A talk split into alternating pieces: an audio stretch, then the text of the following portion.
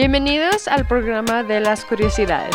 Les habla Carolina Pacheco y Alex Alcántara. Así que acompáñenos a nosotros en esta media hora de curiosidades.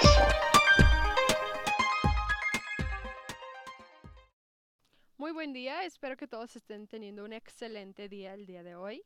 El día de hoy vamos a hablar acerca de un tema que probablemente todos hemos escuchado acerca de este tema, sino es que algunas personas lo han vivido personalmente. El tema es la violencia en el noviazgo. En la página del Gobierno de México se encuentra un artículo que habla acerca de la violencia y ellos definen la violencia en una relación de pareja como cualquier agresión física, psicológica, mental y sexual con el fin de dominar y mantener el control sobre la otra persona. Esto puede comenzar con cualquier comentario incómodo, después con un jaloneo que al principio puede parecer un juego entre ambos, pero conforme pasa el tiempo la situación puede llegar a ser más grave. Y existen varios factores que impiden darse cuenta del rumbo que está tomando la relación, y uno de ellos, que es el más grande, es el estar enamorado, pues esto no les permite pensar de manera objetiva sobre el hecho de que están siendo violentados por su pareja y que son víctimas de la misma. No querer aceptar e, la realidad de este atroz hecho quizás sea el primer síntoma de que uno de los dos está siendo agredido. Cuando se cree que se encuentra a la persona correcta e indicada, y al estar en esta etapa del enamoramiento, se idealiza la pareja y hasta se puede pensar que se va a superar todo lo malo, se puede tolerar y se puede perdonar el insulto o el golpe, el maltrato psicológico, físico y hasta sexual. Pero sin embargo, se debe de tener en cuenta que no se puede confundir el amor con el maltrato. De acuerdo a datos de la Organización Mundial de la Salud, la OMS, 3 de cada 10 adolescentes denuncian que sufren violencia en el noviazgo. El resto lo mantiene en silencio al considerar que estas conductas son normales, que no aumentarán y lo peor de todo es que no se atreven a denunciar por el miedo. En el caso de México, 9 de cada 10 mexicanas de entre 2 y 19 años han sido agredidas durante el noviazgo. Un, un dato bastante feo si nos ponemos en perspectiva de que son niñas apenas y ya están sufriendo violencia en una etapa tan bonita de la vida, ¿sí o no, Caro? Claro, y aparte, otra cosa que eh, el estudio realizado por la OMS muestra que la edad en que son más vulnerables a la violencia es en la adolescencia. No sé si será tal vez porque no todavía no tienen su propia identidad, no saben quiénes son, no están seguras de sí mismas o también tal vez simplemente porque buscan aceptación muchas, muchas opciones por las cuales puedes ir. Porque yo creo que tenemos están de tener miedo, ¿no? De dejar a la pareja por X o Y razón. No sé, cosas de niños que ya no entendemos, ¿verdad, Carolina? claro, claro. Bueno, también la encuesta nacional sobre la dinámica de las relaciones en los hogares arrojó que el 46.1% de las mujeres de entre 15 años y más han sufrido incidentes de violencia de pareja a lo largo de sus relaciones el 13.5% de las mujeres de 15 años confesó haber sufrido violencia física que les provocaron daños permanentes o temporales. Qué feo de que desde los 15 años ya hayan sufrido violencia física y especialmente daños permanentes. Imagínate, temporales, bueno, digamos que hayan sanado de sus heridas físicas, pero imagínate tener un daño permanente porque tu pareja que supuestamente te quiere o te quería te agredió físicamente? Sí, es sería un recuerdo totalmente feo que pues yo digo que todos quisiéramos borrar en el momento. Y como dices que sea permanente es lo peor porque siempre lo, siempre lo va a tener ahí. Enseguida volvemos, los dejamos con la canción Mundo Violento de Homie.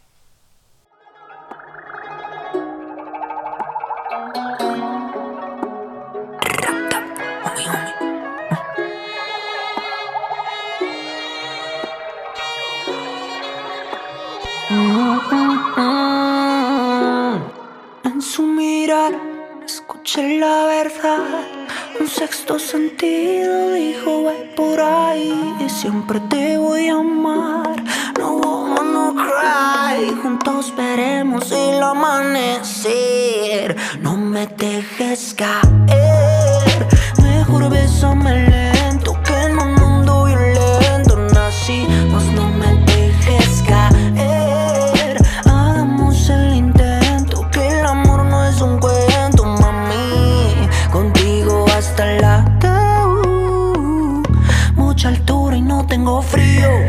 Tiren, estamos protegidos y gritemos en la multitud. Si el amor que nos pone en líos, pero porque acepté el desafío. Hoy la vida me la gano en los paris Pa' jugar los domingos con Atari. Selva cemento como en un safari Golpeando los fuertes a lo Mohamed Ali. Muchos quieren reciclar nuestro flow Pero ni siquiera lo logro Wally. Su mirada que brilla con el sol Tú eres la sucursal de mi cielo, y Cali No me asustan la vida fugaz Como una estrella fugaz Sin miedo a vivir como un piloto surcando los cielos buscando la paz. Gracias a ti no la busco, no me dejes caer. Mejor bésame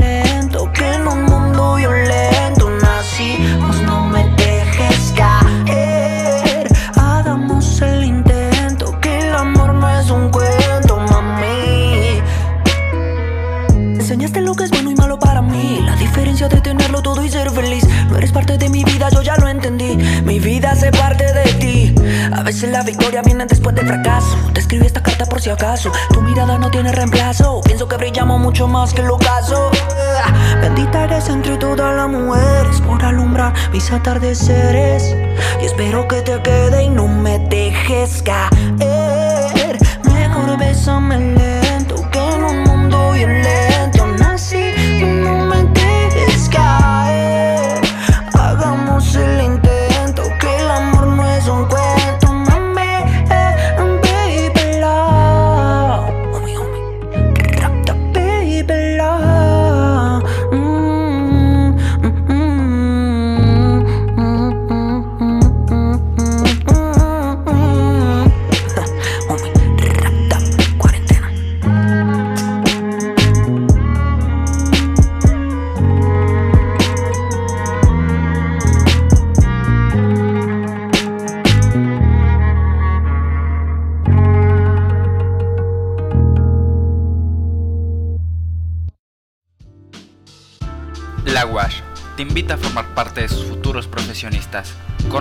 50 años de experiencia y carreras en la mayoría de ciencias, la educación, el respeto, el compromiso y el éxito es parte de nuestro plan.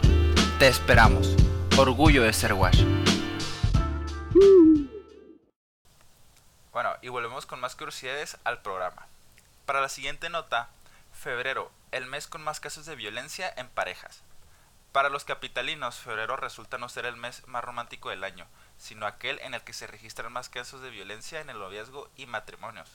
Según datos del Consejo Ciudadano para la Seguridad y Justicia, en el último año, 210 personas reportaron agresiones por parte de su pareja, 30 llamadas se realizaron en febrero de 2019, 50% más en comparación con otros meses. Los afectados no solo denunciaron violencia de género, sino también robo, amenazas, secuestro, allanamiento de morada e incluso fueron obligados a traficar drogas al menudeo. La Fiscalía Capitalina ofrece una casa de seguridad para resguardar a las víctimas de casos mayores, esto como intentos de homicidio. Los ciudadanos de entre 21 y 35 años de edad fueron quienes realizaron las denuncias a través de la línea de seguridad. De las 210 víctimas, 43% dijo llevar de 1 a 7 años de relación y 51% dijo que es violentadamente, que es diariamente violentada. Quienes ejercieron la violencia son 38% esposos, 23% parejas y 19% exparejas, 14% concubinos y 4% novios.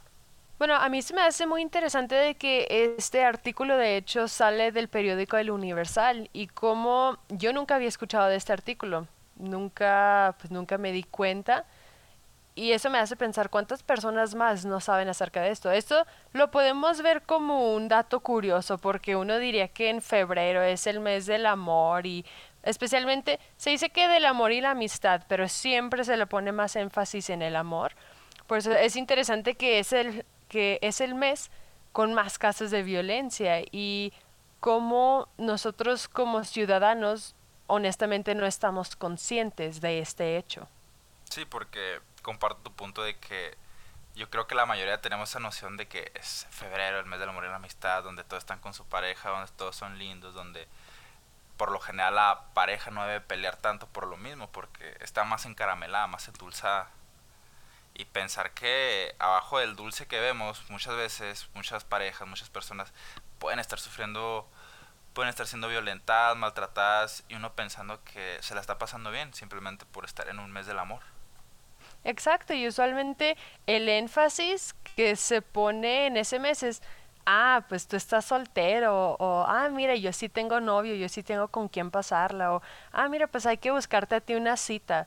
Pero como tú dices, no nos damos cuenta de que tal vez algunos de ellos están sufriendo violencia y hasta pueden ser tal vez amigos o amigas cercanas y ni nos damos cuenta. Sí. Un artículo muy interesante que encontré, de hecho, es se presentan los resultados de una investigación que se realizó en la Universidad Nacional Autónoma de México. La investigación se trata de lo mismo, de violencia en el noviazgo entre estudiantes de esta misma universidad. Y una gráfica que ellos muestran en su estudio es el apoyo. ¿A dónde van estas mujeres que, o estos estudiantes que llegan a sufrir de violencia en el noviazgo? Y en esta gráfica muestra que el apoyo más recurrente se busca en el círculo de amistades, seguidos por la madre. Y después de eh, acudir a la madre, era no decirle a nadie. Así que esto es interesante porque uno piensa de que es entre amigos, pues entre amigos se cuentan más cosas y de hecho tiene sentido porque especialmente son estudiantes. Ahí tienen más confianza entre sí, entre estudiantes, después la madre, pero lo que se me hizo muy interesante es de que 21.27% no le decía a nadie. Y se me hace muy interesante porque entonces nadie se da cuenta de que ellas sufren esta violencia en el noviazgo. Y aquí también dice que los motivos más frecuentes por los que los jóvenes o las jóvenes deciden no recurrir a nadie para hablar de los problemas de violencia que ellas enfrentan en los noviazgos son porque consideran que ellas tienen la culpa de estas agresiones o bien porque tienen miedo de que su novio se enoje con ellas y termine la relación. En ambos casos se trata de formas de internalizar las situaciones de violencia. Y esto puede colocar a las estudiantes en una situación de mayor peligro y vulnerabilidad, en tanto existen barreras psicológicas muy profundas que les impiden buscar ayuda cuando así lo requieren. También en la UNAM se han presentado algunos casos documentados en notas periodísticas que podemos clasificar como feminicidios. El más estudiado, de hecho, se refiere al feminicidio de Ali Desiree Cuevas, una joven de 24 años que fue asesinada por su expareja en septiembre de 2010. Ella era estudiante de la carrera de Letras Clásicas de la Facultad de Filosofía y Letras de la UNAM y el agresor era estudiante de teatro de la misma escuela. Esto muestra que los efectos más graves de la violencia en el noviazgo, que dañan la integridad física, emocional y ponen en peligro la vida, lo padecen las mujeres. Y de hecho la máxima consecuencia de la violencia en el noviazgo es el feminicidio. Qué feo de que de hecho no nomás se detengan en la violencia, sino que tenga que llegar hasta un feminicidio. Hay estudios que muestran que un factor de riesgo para las mujeres envueltas en una relación violenta es la reacción de la pareja cuando ellas deciden poner un límite y terminar la relación. Pueden ser maltratos, amenazas, golpes e incluso el feminicidio son violencias posibles en esta etapa. Este periodo, por lo tanto, es crítico para ellas porque las exparejas pueden aumentar el nivel de agresiones e incluso atentar contra la vida de sus compañeras cuando se separan o bajo amenaza de la disolución del vínculo. A continuación, se presenta el testimonio de Yolanda, también novia de Juan Carlos, para ejemplificar lo anterior. Ella dice que después del último ataque, cuando lo corté, a los tres meses él me busca yo lo ignoro. Pasan como seis meses y él empieza a hostigarme más, más y más. Me llama diez mil veces al teléfono, me manda diez mil correos al día. Como a los seis meses ya empieza con las amenazas, me empieza a decir, te voy a hacer la vida de cuadritos, no vas a estar tranquila, eres una puta, eres una zorra, muy agresivo. Dice también, ¿creías que iba a borrar tus fotos? Pues no, las iba a guardar para esa, sabía que me iban a venir. Me empezó a amenazar de mandárselas a mis amigos, a los del trabajo, a mi familia, que ellos supieran que yo soy una puta. Entonces ahí fue donde sí sentí asco, me sentí horrible conmigo misma y lo peor de todo es que llegando a ese nivel, tampoco pedí ayuda. Bueno, vamos a un pequeño corto musical con la canción titulada Give Me Love de Joji y no se muevan que regresamos con otro testimonio.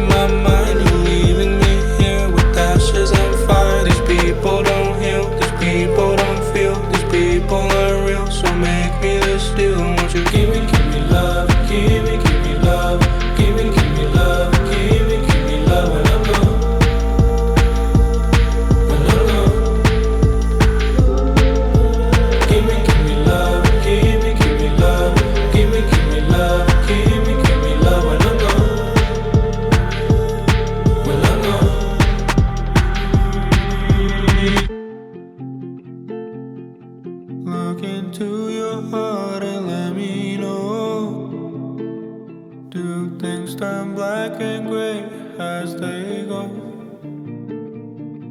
When I'm far too gone, can you show me?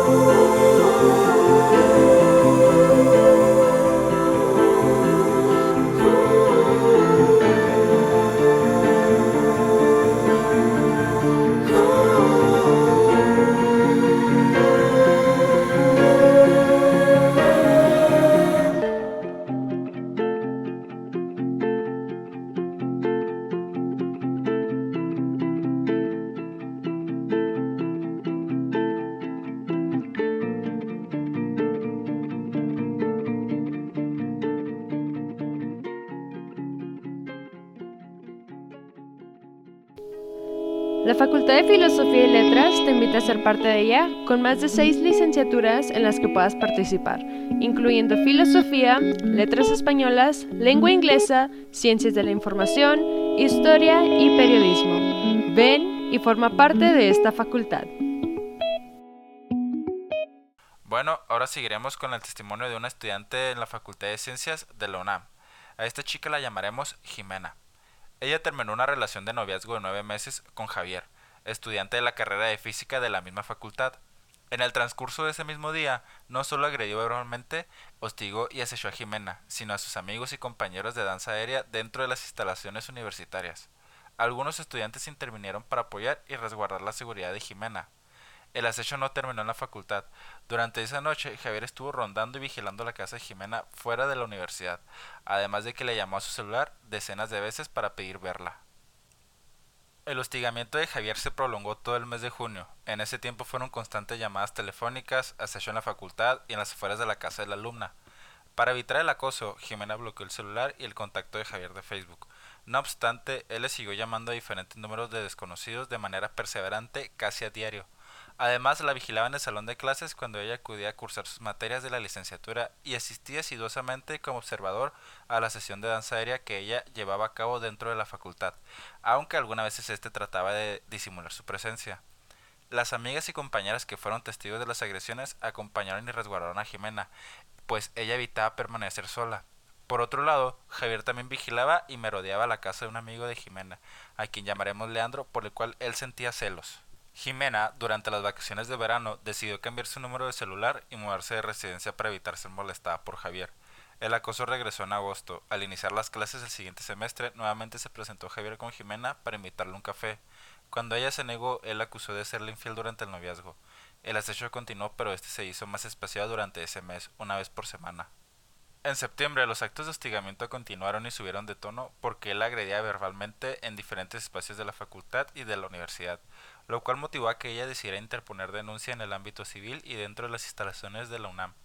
En el mes de octubre, el acosador usurpó la identidad virtual de otra persona por medio del WhatsApp para obtener la información de la vida personal de Jimena. El engaño le permitió concertar una cita con ella para enfrentarla y gritarle en el Sandbox de Coyoacán.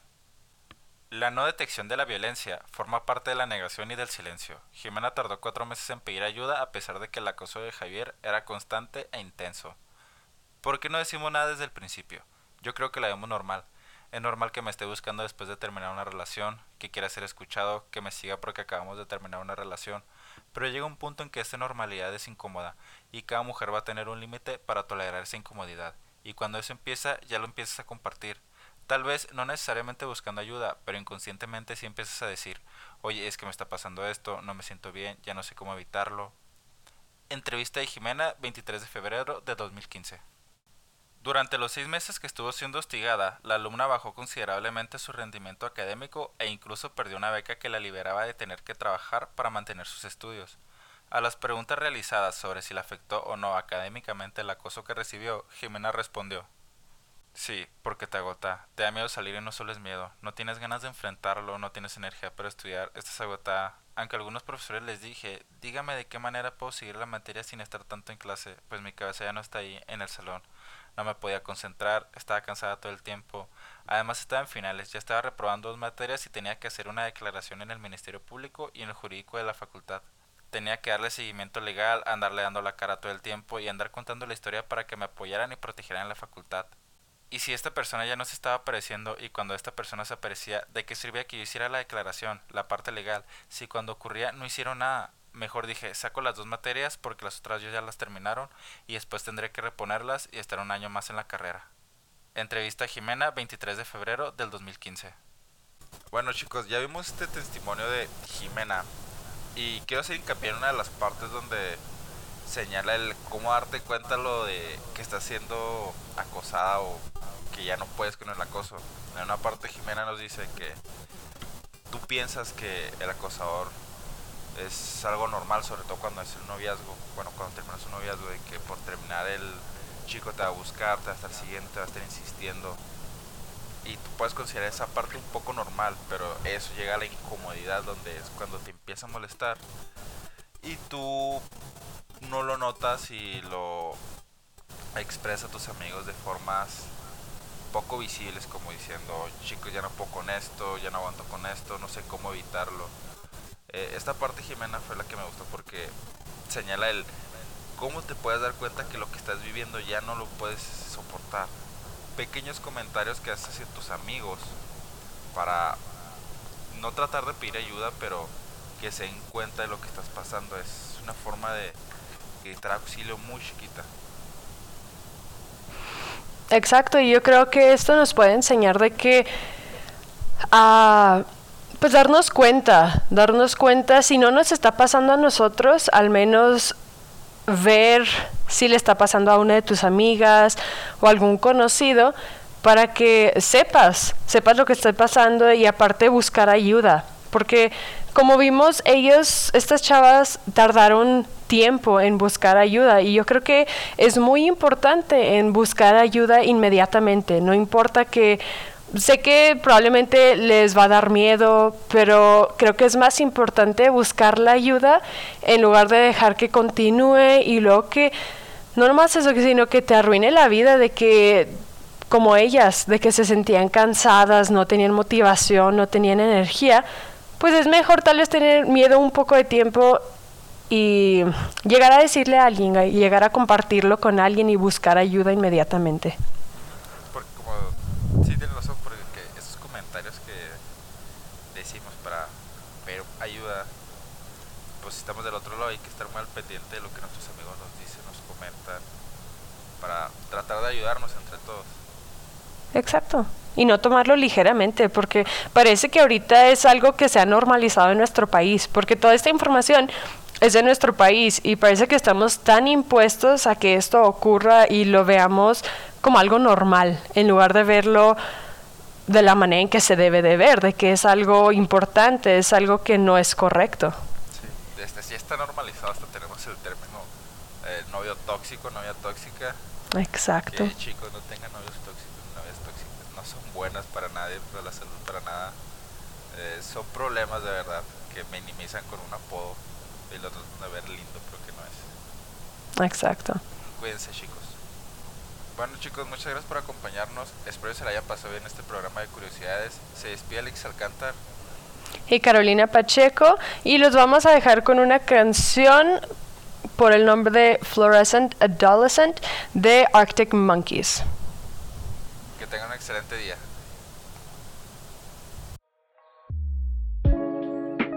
Vamos a una breve pausa comercial. Volvemos en unos minutos con más curiosidades. No le cambien y que las ansias no los consuman. ¿Te interesa mantenerte informado e informar a las personas acerca de lo que está sucediendo a tu alrededor y en el mundo? Entonces, la carrera de periodismo que ofrece la Watch es para ti. Ven y sé parte de esta experiencia.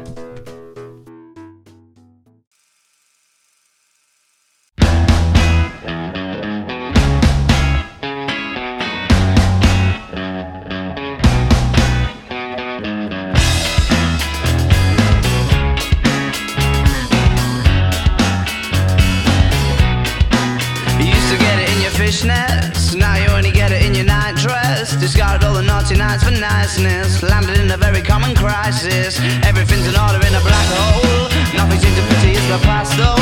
A bloody Mary's like an El Tabasco. Remember when you used to be a rascal? Oh, the boys are slag. The best you ever had. The best you ever had is just a memory and those dreams.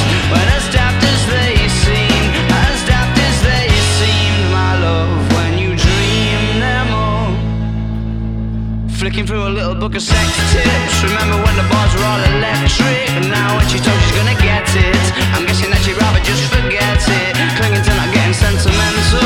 Said she wasn't going, but she went still. Like a gentleman to be gentle. Was it a mechadabra or a betting pencil? Oh, the boys are slag. The best you ever had. The best you ever